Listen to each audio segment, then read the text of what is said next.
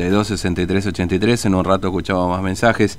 Nos está esperando Matías, así que vamos a la calle. TVO Digital y Diario Formosa Express presenta Móvil de Exteriores. Te escuchamos, Matías.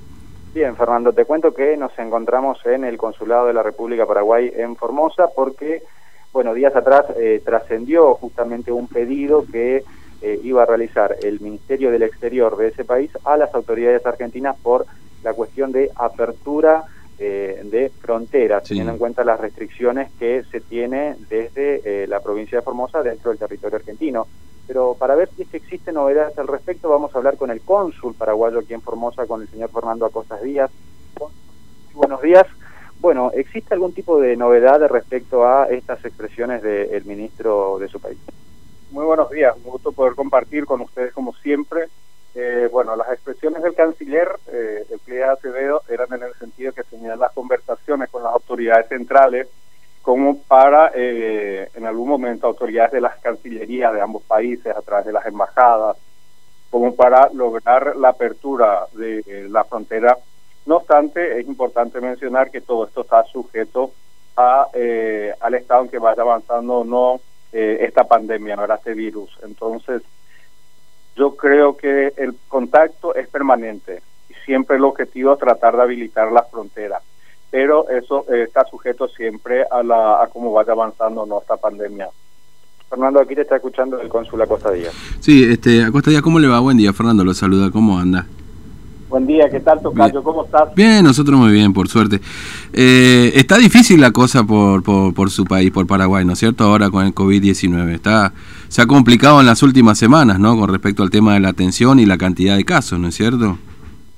Así mismo, lastimosamente tuvimos un rebrote muy importante. De hecho, se habla de la famosa segunda ola mm. que llegó a Paraguay, ¿verdad? Entonces, eh, el día de ayer, el presidente de la República, el presidente Mario Abdo, tomó, firmó un decreto presidencial donde se, eh, se toman ciertas medidas, ¿verdad? Como el trabajo en cuadrilla en las instituciones públicas, también al sector privado, eh, disminuir las horas de trabajo de 8 a 13 horas en el sector público, mm. restricciones de circulación de 20 a 05 en las zonas que llamamos zonas rojas, que son 23 ciudades, ¿verdad? Y así una, una serie de medidas que lo que buscan es disminuir los casos de contagio, ¿verdad? Y por sobre todo también disminuir un poco los pacientes que están internados en las unidades de terapia intensiva.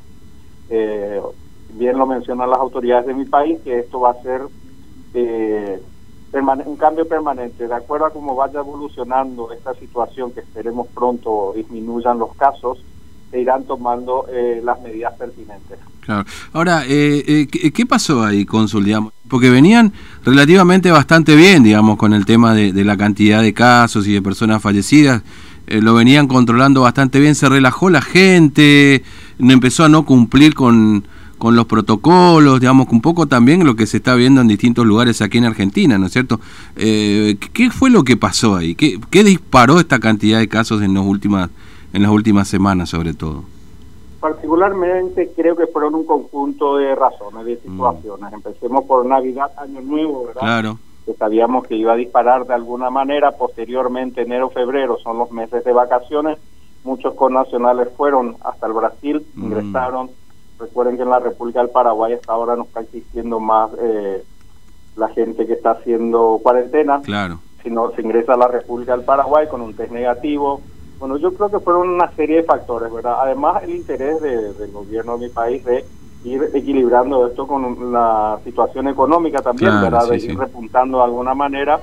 Entonces, creo que son un conjunto de cosas sin poder culpar específicamente a ningún sector, ni mucho menos, mm. eh, fue lo que disparó esto. Como digo, se habla un poco de la segunda ola que ocurrió en muchos países. Bueno, ahora estamos esperando eh, la llegada de las vacunas, que han sido, eh, ya recibimos en pequeñas cantidades.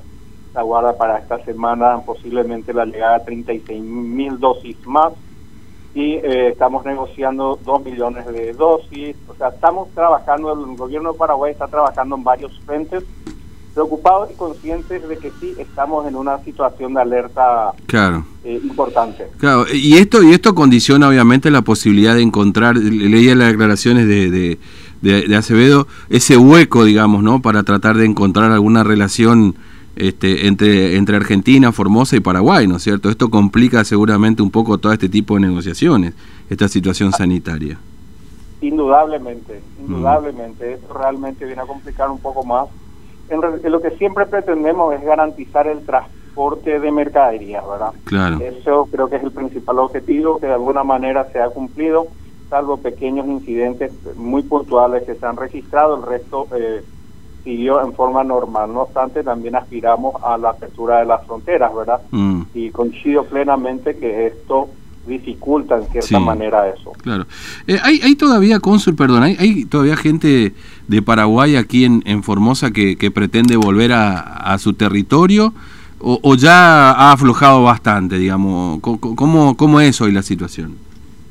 Se presentan algunos casos mm. esporádicos, muy pocos realmente, y la ventaja que tenemos en el sentido de que ya para el ingreso a la República del Paraguay, eh, como bien lo mencioné en otros medios, se necesita solamente un test negativo y eh, completar un formulario del viajero a través de la página web del Ministerio de Salud Pública y Bienestar Social del Paraguay. Entonces, eso hace, facilitó muchísimo el trámite. Las personas vienen muchas veces al consulado, consultan, inmediatamente son asistidas y se completa esa página del viajero, se hacen un test y, e ingresan inmediatamente a la República del Paraguay.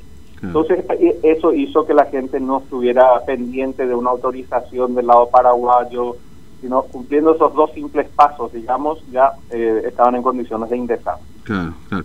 Bueno, Consul, eh, gracias por atendernos, muy amable, como siempre, un abrazo. ¿eh? Un gusto, que pasen bien, hasta, luego. le agradecemos aquí al cónsul paraguayo en Formosa, Fernando, justamente, ¿no? Se llama Fernando Costa Díaz. El, el, cónsul hablando un poco de la situación del Paraguay y estas intenciones de mayores aperturas con la República Argentina a través de Formosa, pero condicionado también por lo que está ocurriendo en cuanto a el, el, brote de coronavirus que están teniendo en Paraguay, en Asunción, que es bastante preocupante, como aquí estábamos hablando un poco en la previa con el Claro, sí, efectivamente, está, está complicado. Bueno, Matías, gracias, ¿eh? hasta luego. Hasta luego, Fernando. Bueno, este... No, no, tranquilo, vamos despacito.